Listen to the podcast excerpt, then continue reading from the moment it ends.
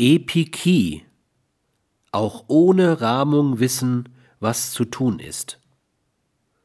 Die meisten Abhandlungen zur Ethik verzichten auf eine Darstellung des, der Bedeutung des ethisch eingeforderten Ungehorsams. Die Reichweite von Gewissensentscheidungen lässt sich vermutlich am besten am Einstehen eines Menschen für die Ansprüche der Epikie überprüfen. Epikie wird bestimmt als die Fähigkeit und Bereitschaft menschlichen Handelns gegen den Wortlaut einer Norm zu handeln, wenn es im Sinne eines vernünftigen Gesetzgebers liegen würde, anders als normgerecht zu handeln.